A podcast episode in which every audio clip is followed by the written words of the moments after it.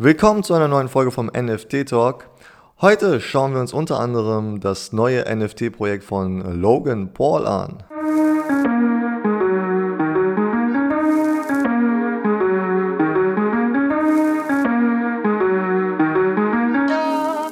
Wie immer der Hinweis, das hier ist keine Finanzberatung. Wenn ihr in NFTs investieren wollt, dann bitte macht da eure eigenen Hausaufgaben und investiert in die Projekte, die ihr gut findet. In der Nacht vom 3. auf den 4. September wurde das NFT-Projekt Crypto Zoo veröffentlicht. Irgendwann mitten in der Nacht, ich glaube 1.30 Uhr oder so. Äh, wenn ihr es verpasst habt, keine Sorge, das Projekt war sowieso nach ein paar Sekunden schon ausverkauft. Unter anderem steckt Logan Paul dahinter. Wer ihn nicht kennt, ähm, ja, Disney-Star und jetzt Boxer, großer Influencer, viele YouTube-Abonnenten. Äh, Der hat natürlich das Projekt auch dementsprechend gehypt. Ähm, dementsprechend ist es auch schnell ausverkauft gewesen. Äh, die Preise sind schon extrem hoch bei OpenSea. Ich sehe gerade, der Floorpreis bei OpenSea liegt ja schon bei 1,48 ETH. Also ja, es war aber auch irgendwie zu erwarten. Kommen wir zu den Blaze Cats.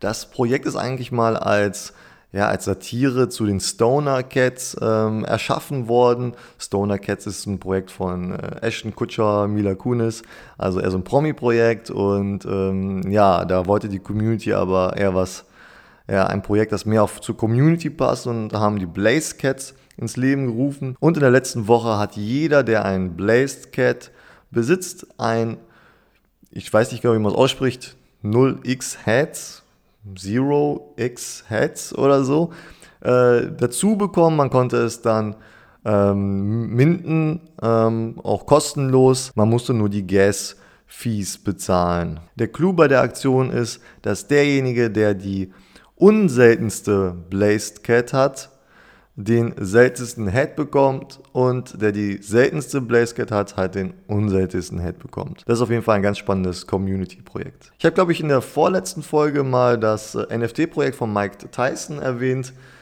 Ähm, das war damals schon teuer, jetzt liegt der Floorpreis schon bei 12 ETH.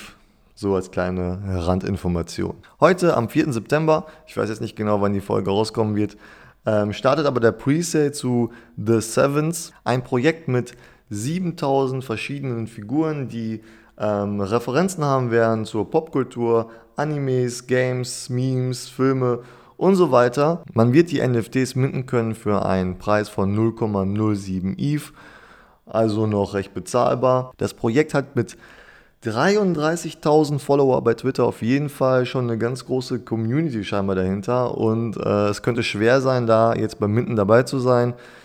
Ich sag voraus, dass es auch sehr schnell ausverkauft sein wird. Könnte auf jeden Fall ein sehr spannendes Projekt werden.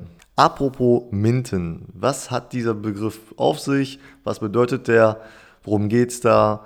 Ähm, falls ihr es nicht wisst, hier kommt die Erklärung. Viele NFT-Projekte werden erst erschaffen. Also es sind keine vordefinierten ähm, Kunstwerke, sondern wenn wir uns zum Beispiel jetzt die Board Apes anschauen, also wir haben da zwar immer ähm, einen Affen, aber alles andere ist rein zufällig ähm, generiert worden. Ja? Also welche Farbe hat der Hintergrund? Äh, kriegt, der, äh, kriegt der Affe Accessoires und wenn ja, welche? Kriegt er eine Brille? Kriegt er einen Hut auf? Und so weiter und so fort. Ähm, das heißt, beim Minden, das ist der allererste Kauf von diesen Projekten. Die werden rausgebracht, man kann die dann halt über deren Website minden und dann werden die einzelnen Figuren aber erst zusammengestellt. Und es passiert dann rein zufällig, ob ich dann eine Figur bekomme, die dann vielleicht irgendwie eine besondere Heizkette hat oder eine coole Sonnenbrille oder sonst irgendwas. Und das ist eigentlich ganz spannend, denn die Preise zum Minden sind eigentlich immer äh, recht bezahlbar.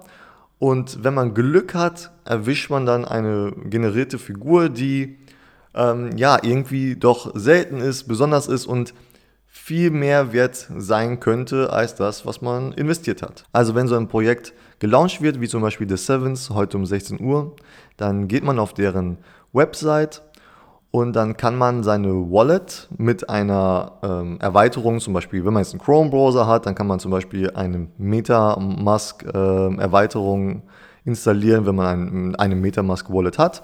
Und dann kann man halt seine Wallet mit der Internetseite mit äh, zwei Klicks äh, verbinden. Und dann kann man sagen, wie viele, ähm, ja, wie viele NFTs man minden möchte. Und ähm, natürlich muss man auch genug ähm, Guthaben in seiner Wallet haben. Und dann kann man einfach da minden mit ähm, ja, noch weiteren zwei Klicks oder so.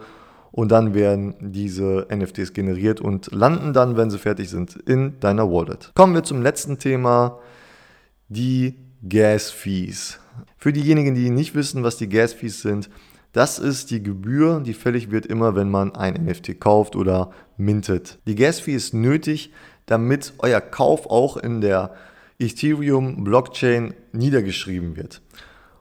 Das Problem ist, je mehr los ist in der NFT-Welt, also je mehr gekauft und verkauft wird, desto höher werden die Preise. Und die sind jetzt in den letzten, ich glaube, ein, zwei Wochen extrem gestiegen und können sogar bei günstigen NFTs recht hoch ausfallen. Die können auch schon mal über 100 Euro kosten, obwohl das Projekt äh, sehr günstig ist.